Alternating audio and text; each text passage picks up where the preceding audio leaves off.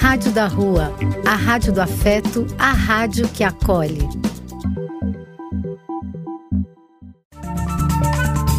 Apoio: Casa de Vó, Banho para Geral e Instituto de Políticas Relacionais. Programa do Véio. A alegria do véio pulsando nas ruas, falando da vida, do amor e das pessoas.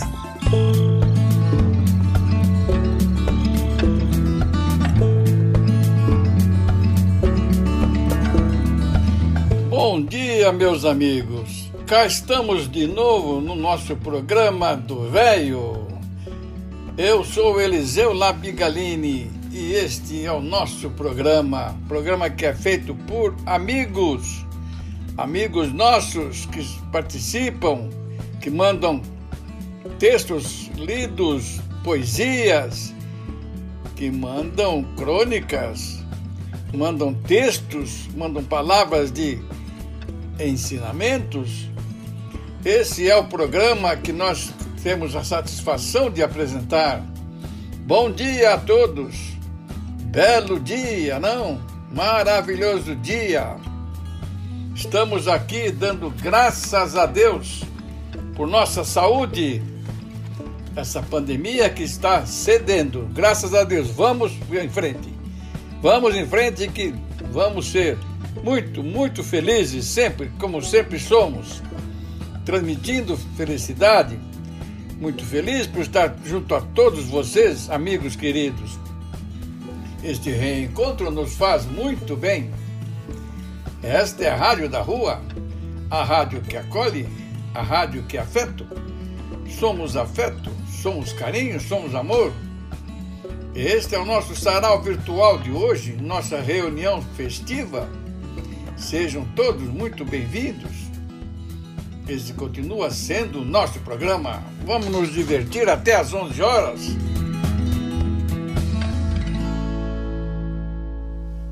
Lembrando que precisamos ficar atentos a tudo que nos cerca, tudo que de errado que aí está, e sobre os quais não podemos, não devemos nos conformar.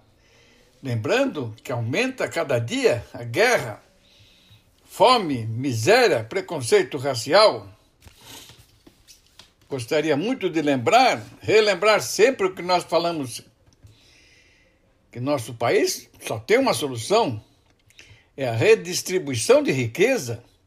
A desigualdade é muito grande. A, des... a, des... a redistribuição pode ser feita por impostos sobre fortunas, seja por pisos mínimos de segurança social. Nós precisamos de caminhos socializantes. Poucos detêm a riqueza do país enquanto a maioria passa fome, aumenta o desemprego, aumenta a fome. Quem usa ainda esse termo comunista é um antiquado, não existe mais um sequer no Brasil, nem no PSOL. E nós estamos e continuamos persistindo nessa corrupção que seja, que já existia mas que continuamos, continua inalterada desde então. Ainda hoje, com o Centrão, é um balcão, balcão de negócios no poder absoluto. Meus amigos, lendo nos jornais, um grande empresário disse: a história sempre ensina. Se estamos vivendo hoje uma nova guerra mundial, desta vez contra um poderoso vírus, é um bom momento para relembrar os acertos do passado, a fim de produzirmos um futuro melhor. Desde o início de 2020, quando a Organização Mundial de Saúde oficializou que o mundo enfrentava a pandemia de Covid-19, a rotina mudou para todos. Foi como se tivéssemos entrado em uma nova guerra, fronteiras fechadas escalada de mortes, envolvimento de todos os países. Comportamentos foram alterados com consequências que ainda estão para serem compreendidas. O impacto econômico também foi gigantesco. Para alguns setores, muito mais agudo, como no caso do turismo, do entretenimento, da gastronomia. O pior retrato deste cenário é a morte de cerca de 3 milhões de pessoas em todo o planeta. Uma grande tristeza. Ainda estamos lidando com tamanha tragédia. Mas, de novo, olhar para trás ajuda a entender os caminhos que podemos ter pela frente. Vários países discutem a implementação de uma renda mínima com impacto direto no consumo. Como no pós-Segunda Guerra, também há um olhar para a retomada de obras em infraestrutura e uma corrida para o avanço tecnológico com impacto direto na produtividade e na redução de custos de produtos e serviços, aumentando o acesso. O planeta hoje está muito mais interconectado. Isso pode evitar também os erros do pós-guerra, que foi amargo para uma parte do mundo. A cortina de ferro na Europa Oriental, a grande fome na China, a instabilidade política e econômica na América Latina e na África. Feito tudo na vida, estamos aprendendo, repensando o papel das políticas públicas, principalmente na saúde, espraiando conhecimento, ressignificando a globalização e as regras de comércio mundial, mudando nosso jeito de trabalhar, de gastar tempo e dinheiro a volta ao normal será interessante e desafiadora? Saibamos aprender com o passado para que esse triste episódio ajude a moldar um futuro bem melhor. Amigos, para dar início ao nosso programa de hoje, queremos agradecer o nosso amigo Roberto Carvalho, que nos mandou, de sua autoria, uma poesia. Muito obrigado, Roberto querido. De minha autoria, O Catavento. Havia um catavento na ponta de um bambu no meio do quintal de minha infância. E o meu olhar menino, repleto de inquietude, banhado de um azul ensolarado, buscava na distância chegar ao catavento que, avesso ao meu querer, rodopiava. Os anos consumiram as velhas alegrias, tão simples, verdadeiras e necessárias. E agora este desejo de reverter o tempo é como o catavento, inalcançável. Em seguida, ouviremos uma música, Gilberto Gil.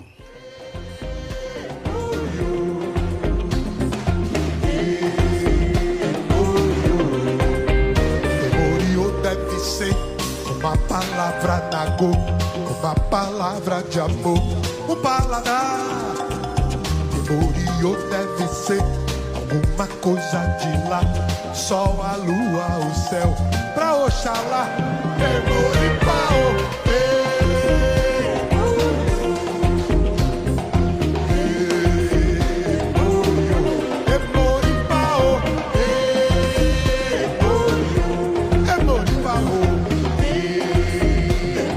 Gilberto Gil vem nossa esposa querida, Fátima, vem aí com as palavras muito, muito interessantes, muito, muito bonitas. Bom dia, amigos do programa do Velho. O medo e a angústia têm feito parte dos nossos dias. São tantas incertezas, tantas perguntas sem respostas, que às vezes fica difícil digerir tudo. Sofremos porque queremos estar no controle Sofremos porque queremos saber como será o próximo capítulo da nossa história. A vida é, desde o dia que nascemos até o dia em que partimos, marcadas pela incerteza. Tudo muda o tempo todo. Não controlamos nada além daquilo que fazemos com o que fizeram de nós. Sob nosso controle está apenas a decisão de viver um dia de cada vez, da melhor forma que pudermos, no dia, munidos daquilo que carregamos dentro de nós. Nem todos os dias serão bons, mas aprender a conviver com a polaridade da vida é parte do nosso propósito aqui. Então, respira fundo, libera essa ânsia pelo controle, contemple, reflita e agradeça. Não se apresse. Tudo bem se as coisas estiverem levando mais tempo do que você imaginou para acontecer. Tudo bem desacelerar, mudar a rota, mudar de ideia, tudo bem. Se render, se entregar e permitir que a correnteza da vida te carregue. Tudo bem trilhar a sua caminhada sem hora para chegar. Apenas continue confiando e sendo gentil com o seu coração, mesmo quando as coisas ficarem difíceis, porque existe sempre uma bênção disfarçada em cada desafio que encontramos pelo caminho. Tudo bem sentir o que você sente, todos os sentimentos têm valor e não é preciso fingir que eles não te machucam. Vai ficar tudo bem Enquanto não fica, a gente só precisa respirar fundo e viver um dia de cada vez. Ah, que legal, dona Fátima. A autoria foi Vande Luz. Que maravilha, hein? Vamos ouvir agora a música linda. Fred Mercury. Time waits for nobody. Time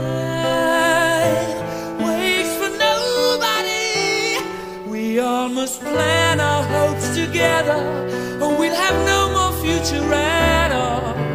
Time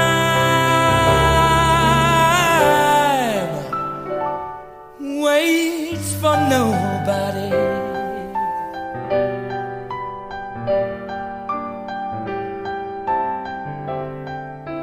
We might as well be deaf and dumb and blind that sounds unkind, but it seems to me we've not listened to or spoken about it at all. The fact that time is running out for us all. Time waits for nobody. Time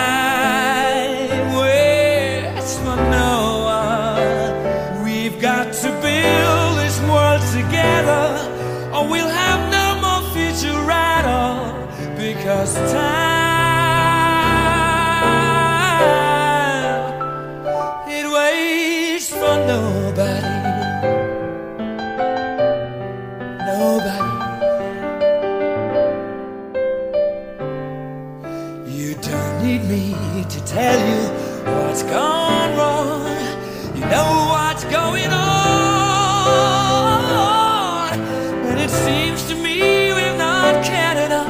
or confided in each other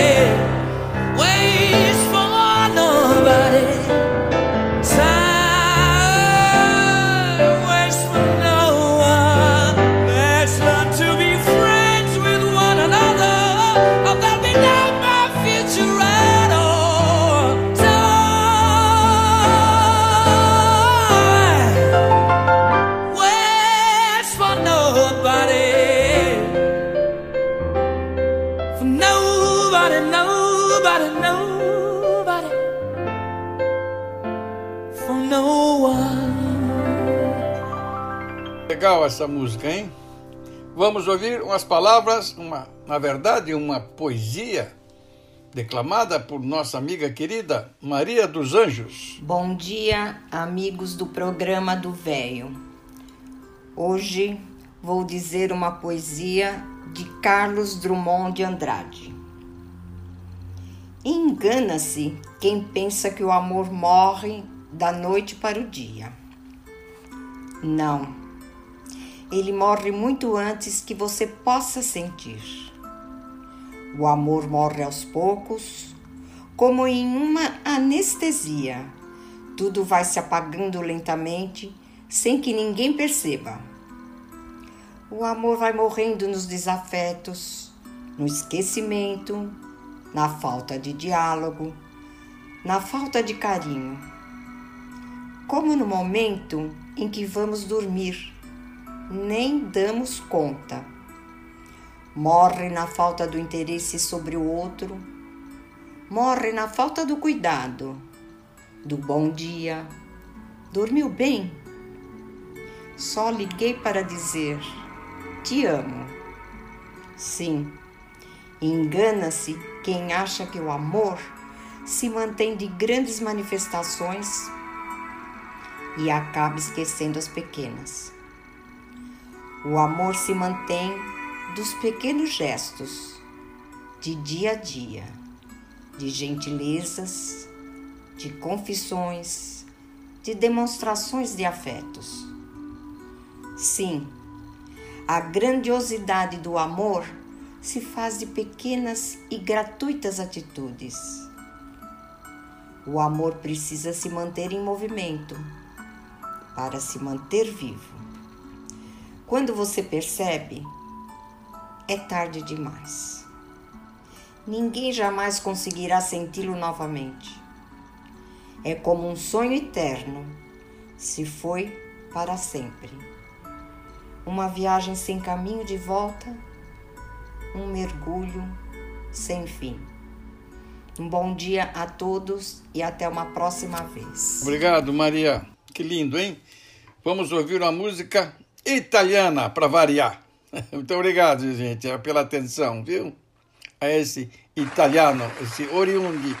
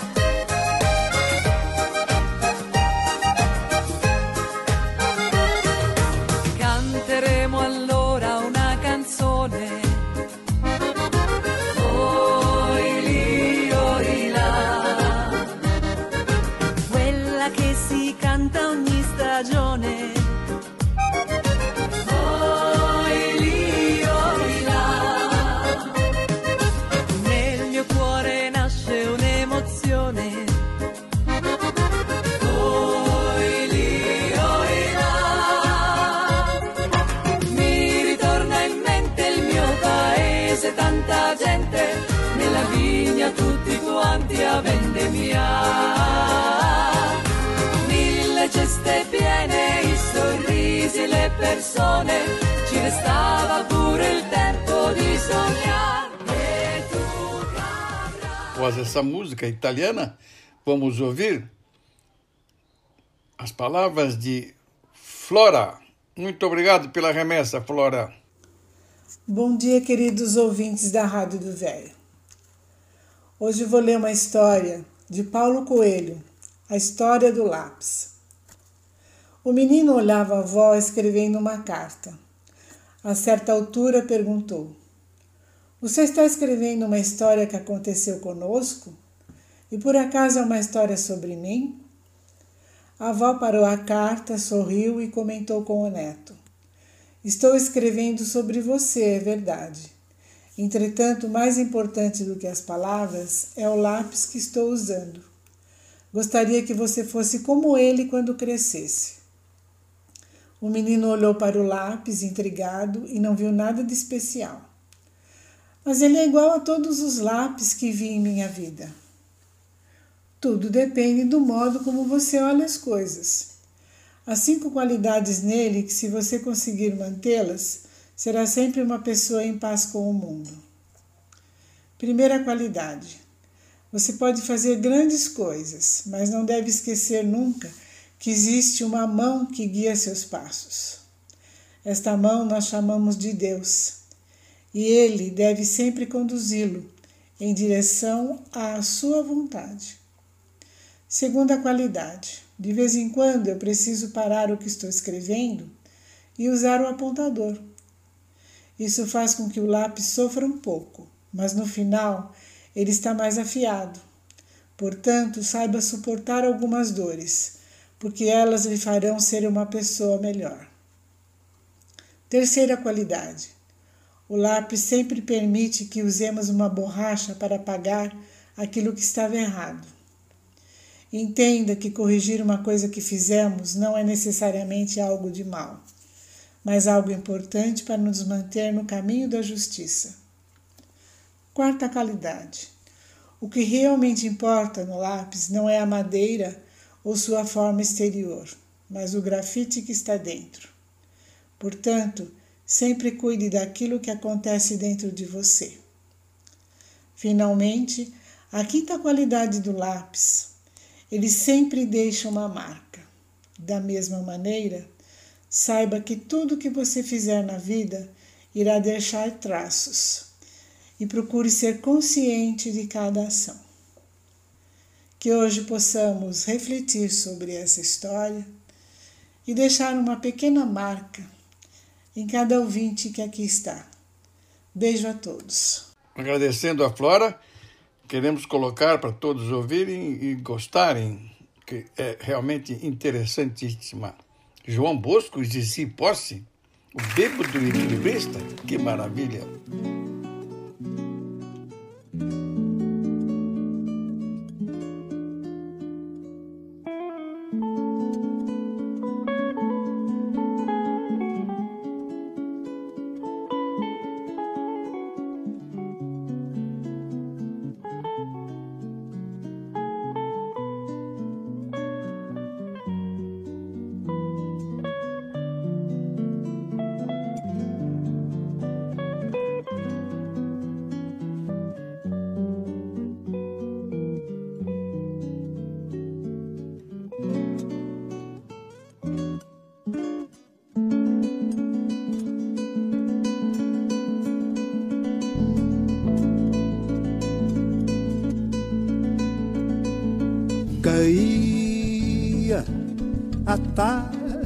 Feito um viaduto e um bêbado trajando luto me lembrou o Carlitos, a lua, tal qual a dona do bordel, pedia a cada estrela fria brilho de aluguel nuvens lá numa taborra do céu. Chupavam manchas torturadas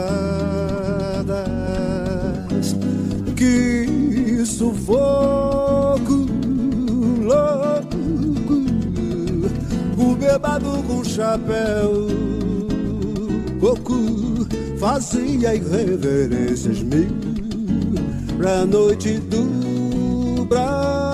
Brasil.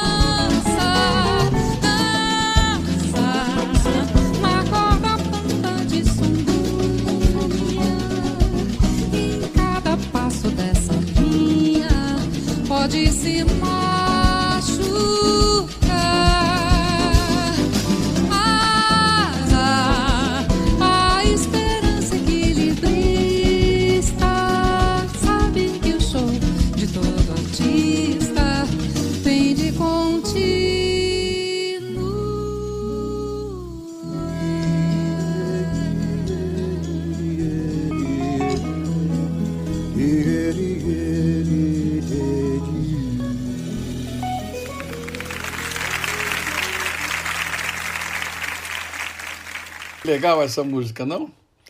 E agora o nosso amigo Altino vem aí com um texto maravilhoso. Agradecemos muito, Altino, querido. Bom dia, amigos. Achei esse texto tão inspirador, compartilho com vocês. Vamos lá. Parei de insistir onde não havia o que procurar. Parei de pedir com as mãos fechadas. Parei de esperar em cadeiras ocupadas. Parei de colocar minhas expectativas em pessoas indisponíveis para mim. Parei de fingir que o outro me entendia. Parei de colocar os olhos e a esperança em corações que não queria bater ao meu lado. E aí? Aconteceu a magia. Voltei para mim como o único destino possível. Voltei para mim como o único caminho disponível. Voltei para mim como o único reencontro pendente.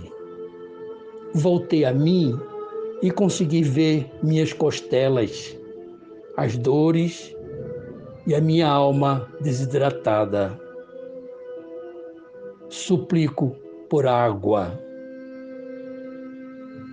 E me recebi. Me perdoei. Me deitei em meu ombro. Chamei por mim com a minha própria voz. Me encontrei diferente, mas ainda intacto. E me, tive, e me tive outra vez. Me tenho de novo. Então, outra magia aconteceu, subitamente. Percebi que tenho as chaves das portas que eu quero abrir. Aqui dentro, lá fora, são estão as fechaduras. Mas eu decido onde. E de mim depende como eu decido onde. Eu escolho como. Eu escolho com quem. Eu decido o que eu mereço. Mais tarde, entendi que essa magia sempre esteve comigo, pois na verdade ela nunca se foi, sempre esteve aqui dentro. Mas eu não me permitia vê-la, pois estava me rejeitando. Assim, foi necessário descer as minhas sombras para ressuscitar. Me abracei, me aceitei e segui. Agora, mais vivo do que nunca. Autor desconhecido. Após o Altino, a música de Emílio Santiago. Vamos ouvir? Nós vamos cantar agora em homenagem a Chico Buarque de Holanda, esse grande gênio da música popular, que fez 60 anos esse ano. Com muita alegria. Tenho a sorte de ter nascido nesse planeta que ele nasceu. Vamos lá?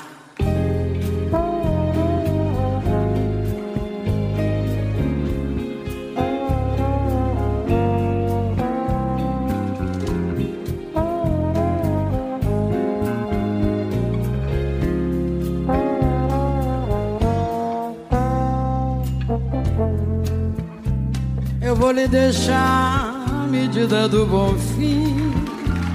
Não me valeu, mas fico com o disco do bichinho e assim o resto é seu. Trocando em miúdos pode guardar as sobras de tudo que chamam lar as sombras de tudo que fomos nós,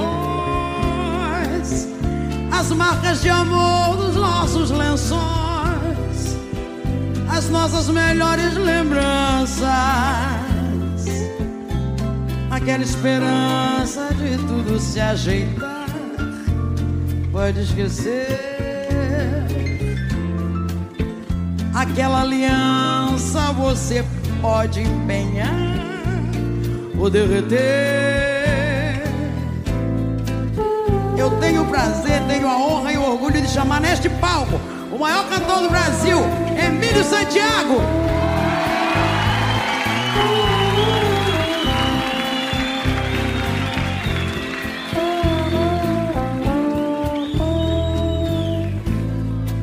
Mas devo dizer que não vou lhe dar o enorme prazer de me ver chorar. Nem vou lhe cobrar pelo seu estrago, meu peito tão dilacerado. Aliás, aceite uma ajuda do seu futuro amor pro aluguel Devolvo Neruda que você me tomou e nunca lê. Eu bato o portão sem fazer alarde. Eu levo a carteira de identidade. Uma saideira, muita saudade. E a leve impressão de que já vou tarde.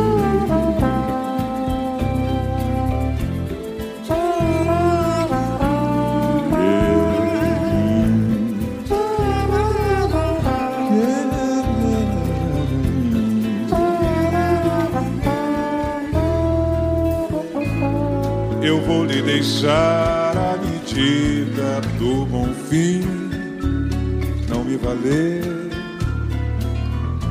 Mas fico com o disco do bichinho assim, o resto é seu. Trocando em miúdos pode guardar as sobras de tudo que chamam lá as sombras de tudo que fomos nós, as marcas do amor dos nossos lençóis, as nossas melhores lembranças. Aquela esperança de tudo se ajeitar, pode esquecer. que fazer. Aquela aliança você pode empenhar ou derreter.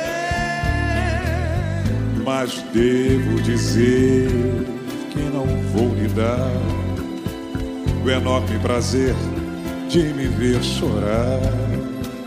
Nem vou lhe cobrar pelo seu estrago, meu peito tão dilacerado.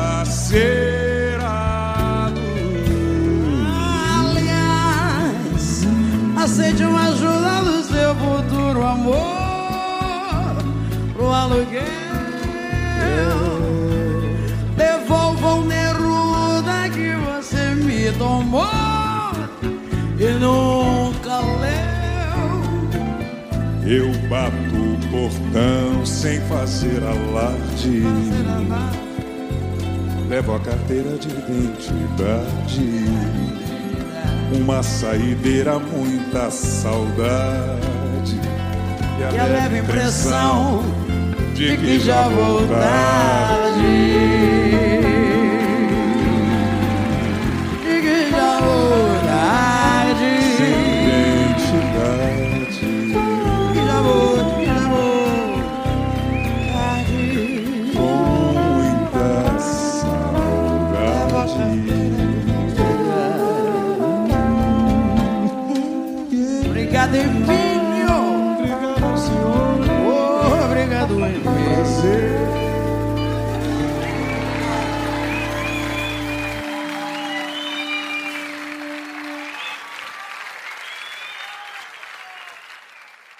Legal, não?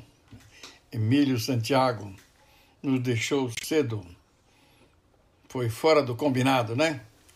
Como fala Rolando Boldrin, foi fora do combinado. E vamos continuando ouvindo um texto magnífico que nos mandou nosso amigo Cabral. Bom dia, Eliseu. Bom dia, amigos do programa do Velho. Hoje eu trago um texto do místico Gurdjieff. Acho que muita gente ouviu falar dele, ou pelo menos assistiu naquele filme dos anos 60 chamado Encontros com Homens Notáveis, que foi baseado no livro que tem o mesmo título desse que é considerado um dos mestres iluminados da humanidade. O texto é o seguinte: se trata de 20 lições para um melhor viver. 1. Um, no máximo a cada duas horas de trabalho, faça pausas de 10 minutos. Repita essas pausas na vida diária e pense em você, analisando suas atitudes. 2. Aprenda a dizer não sem se sentir culpado ou achar que magoou alguém. Querer agradar a todos é um desgaste imenso. 3. Planeje seu dia, mas deixe sempre um bom espaço para improviso. Consciente de que nem tudo depende de você. 4. Concentre-se em apenas uma tarefa de cada vez. Por mais árduos que sejam seus quadros mentais, você se cansa. 5. Esqueça de uma vez por todas que você é imprescindível. No trabalho, em casa, no grupo habitual. Por mais que isso lhe desagrade, tudo anda sem sua atuação, a não ser você mesmo. 6. Abra mão de ser o responsável pelo prazer de todos. Não é você a fonte dos desejos, o eterno mestre de cerimônias. 7. Peça ajuda sempre que for preciso, tendo o bom senso de pedir às pessoas certas. 8. Diferencie problemas reais de problemas imaginários. Elimine-os porque são pura perda de tempo e ocupam um espaço mental precioso para coisas mais importantes. 9. Tente descobrir o prazer de fatos cotidianos como dormir, comer e tomar banho, sem também achar que é o máximo a se conseguir na vida. 10. Evite envolver-se na ansiedade e na tensão alheias enquanto ansiedade e tensão. Espere um pouco e depois retome o diálogo e a ação. 11. Família não é você. Está junto de você, compõe o seu mundo, mas não é a sua própria identidade. 12. Entenda que princípios e convicções fechados podem ser um grande peso, a trava do movimento e da busca. 13. É preciso ter sempre em alguém em que possa confiar e falar abertamente, ao menos em um raio de 100 quilômetros. Não adianta estar mais longe. 14. Saiba a hora certa de sair de cena, de retirar-se do palco, de deixar a roda. Nunca perca o sentido da importância sutil de uma saída discreta. 15. Não queira saber se falaram mal de você, nem se atormente com esse lixo mental. Escute o que falaram bem com reserva analítica, sem qualquer convencimento. 16. Competir no lazer, no trabalho, na vida a dois é ótimo, para quem quer ficar esgotado e perder o melhor. 17. A rigidez é boa na pedra, não no homem. A ele cabe firmeza, o que é muito diferente. 18. Uma hora de intenso prazer substitui com folga três horas de sono perdido. O prazer compõe mais que o sono, logo não perca uma oportunidade de divertir-se. 19. Não abandone suas três grandes e inabaláveis amigas: a intuição, a inocência e a fé. 20. Entenda de uma vez por todas, definitiva e conclusivamente: você é o que fizer. Um grande abraço, meu amigo, e uma ótima semana a todos. Obrigado, Cabral. Agora ouviremos Orquestra Paranaense de Violeiros. Que maravilha de som!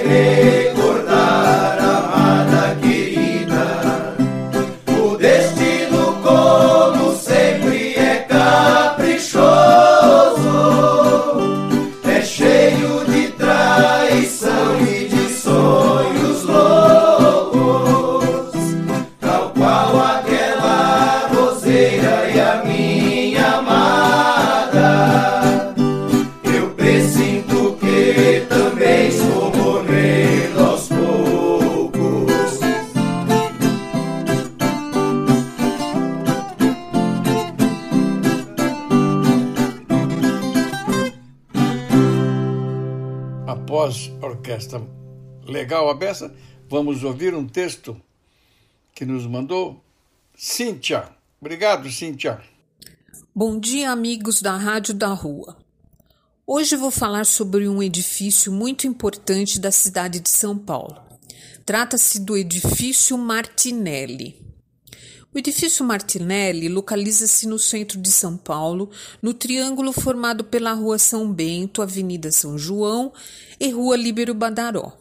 Devido à sua altura, o local é um mirante, onde em suas redondezas é possível observar os pontos turísticos, como por exemplo o Vale do Anhangabaú, a Catedral da Sé, e foi o segundo arranha-céu do Brasil e da América Latina.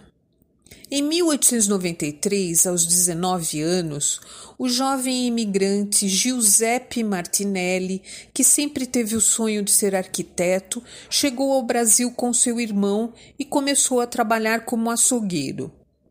Sua carreira começou a mudar quando ele foi convidado para trabalhar na empresa de exportação Fratelli Fiacadori foram muitos anos de ascensão até ele virar um grande empresário e chegar ao auge com a criação da Lloyd National, uma companhia de navegação fundada em 1917. Nos anos 20, Giuseppe Martinelli já era um dos homens mais ricos de São Paulo. E foi nessa época que ele decidiu realizar seu antigo sonho de arquitetura, uma obra impactante que marcaria a cidade de São Paulo. É aí que começa a história do edifício Martinelli. As obras do Martinelli tiveram início em 1922, sendo inaugurado às pressas, ainda incompleto em 1929, com apenas 12 andares. Posteriormente, a construção seguiu até 1934, quando o edifício chegou ao trigésimo andar. Foi idealizado pelo italiano Giuseppe Martinelli e projetado pelo arquiteto húngaro Vilja Finlinger, formado na Academia de Belas Artes de Viena. Com 105 metros de altura, foi entre 1934 e 1947 o maior arranha-céu do país e, durante um tempo, o mais alto da América Latina. Foi completamente remodelado pelo prefeito Olavo Setúbal em 1975 e reformado novamente em 1979. Atualmente abriga órgãos municipais como a Empresa Municipal de Urbanização de São Paulo, EMURB, e a Companhia Metropolitana de Habitação de São Paulo, COAB, além de várias lojas no piso do térreo. Uma curiosidade: sem apoio governamental para terminar a obra, Martinelli foi obrigado a vender uma parte do empreendimento ao Instituto Nazionale di Credito per il Lavoro Italiano All'Estero, instituição do governo italiano que recolhia as economias de emigrantes italianos e as depositava em empresas italianas que operavam no exterior. Em 1943, o governo brasileiro tomou para si o edifício por conta da Segunda Guerra Mundial. Erguido com técnica construtiva de alvenaria e tijolos e estrutura de concreto, o andar principal é inteiramente revestido por granito vermelho róseo, tornando sua característica marcante. Foi considerado o símbolo arquitetônico mais importante da sua época e um marco do processo de transformação de uma cidade para uma metrópole, visto que em sua localidade não havia nenhum outro tipo de construção vertical. Em 1932, durante a Revolução Constitucionalista, o Martinelli abrigou em seus terraços superiores uma bateria de metralhadoras antiaéreas para defender São Paulo do ataque dos chamados vermelhinhos, os aviões do governo da República que sobrevoavam a cidade ameaçando bombardeá-la. Vários partidos políticos tiveram suas sedes no edifício Martinelli. O antigo PRP, Partido Republicano Paulista, o PCdoB, o Partido Comunista Brasileiro, a UDN, União Democrática Nacional. Também foi sede de alguns clubes como Sociedade Esportiva Palmeiras e a Portuguesa de Desportos. O arranha-céu, em seu início, continha diversos produtos vindos da Suíça, tais como seus elevadores e telefones. A partir da década de 50, o edifício entrou em uma fase de degradação extrema, ocupado por um número elevado de moradores de rua, com o lixo sendo jogado nos buracos do elevador e servindo de cenário para alguns dos crimes mais famosos da época. Em 1975 foi desapropriado pela prefeitura e completamente reformado pelo prefeito Olavo Setúbal. Após muitas mudanças positivas na sua aparência e estrutura, o edifício Martinelli foi reinaugurado em 1979. Hoje abriga várias secretarias municipais, além de diversos estabelecimentos na sua parte térrea. No 26º andar do prédio existe um terraço do qual se tem uma visão panorâmica da cidade, onde se pode avistar diferentes pontos da cidade de São Paulo e seus arredores, como o Pico do Jaraguá, as antenas da Paulista e os milhares de prédios que compõem a paisagem urbana da cidade. Todo, também nesse espaço, na cobertura, foi construída a Casa do Comendador, réplica de uma vila italiana, onde a elite de São Paulo se reunia em suntuosas festas. Foi construída como moradia da família Martinelli, para provar ao povo que o prédio era sólido e não cairia. O edifício recebe solicitações para uso da sua cobertura para eventos comerciais, privados e publicitários. Para tanto, é cobrado um aluguel por dia. Também realiza visitas educativas para grupos de escolas, universidades, grupos técnicos, projetos sociais e organizações não governamentais gratuitamente, mediante agendamento prévio. Há quem diga que o prédio é famoso por assombrações e ruídos de gente trabalhando quando não há mais ninguém. Duas histórias, ao menos, podem dar embasamento para a fama. A primeira é a do assassinato do garoto judeu Davi, que foi morto e jogado no poço do elevador por um criminoso confesso chamado de Meia-Noite. A segunda é sobre outro crime brutal que aconteceu em 1960, quando cinco bandidos mataram uma garota em um dos andares. Abrigou um, cinema luxuoso que ficava na parte inferior do arranha-céu. Chamado de Cine Rosário, o cinema causou frisson na cena artística paulistana por causa do seu tamanho e luxo. Foi construído porque, com, como as obras do edifício Martinelli abalaram a construção vizinha, o conde comprou o imóvel e o transformou em cinema. O que se sabe é que o Cine Rosário foi projetado pelo filho do conde, Ítalo Martinelli. Ele terá em breve um observatório. A prefeitura deve conceder o terraço do prédio para a construção do Observatório Martinelli, com espaços expositivos, lojas, restaurante e café. A ideia é contribuir para o desenvolvimento turístico da cidade e para a requalificação urbana da região central.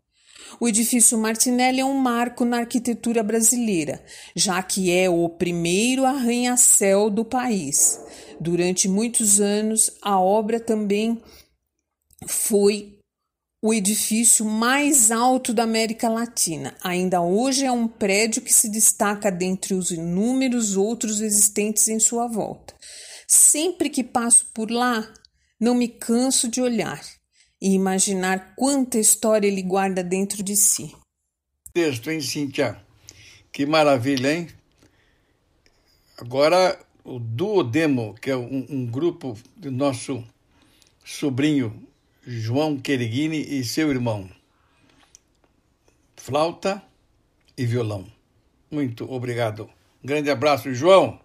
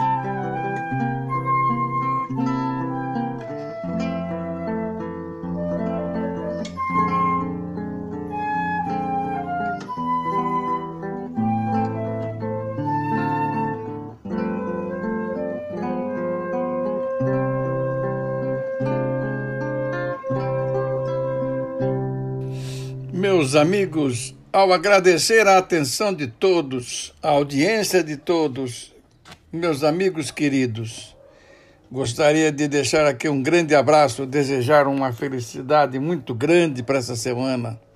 Que a semana seja maravilhosa, que todos alcancem seus objetivos.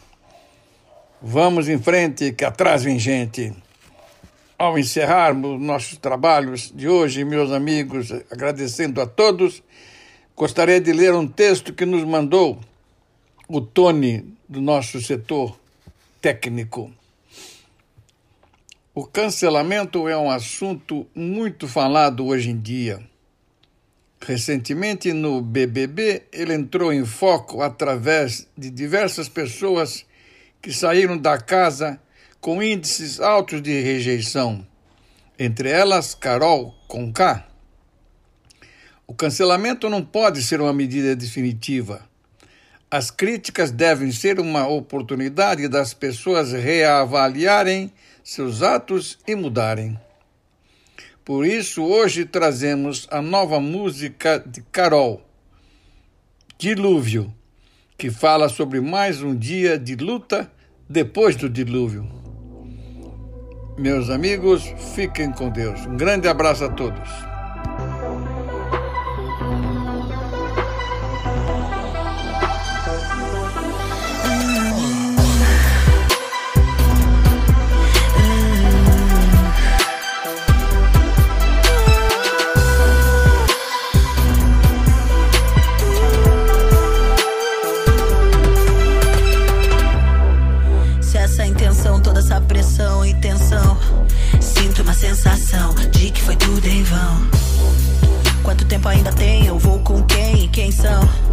Busco uma solução, fujo na contramão. Me feri, vivi o estresse, peço impresso que me preze. Nem tudo que sobe desce me parece. Que o tempo se perde enquanto a gente padece. Buscando luz mesmo não tendo sol. Sigo só. Só mais um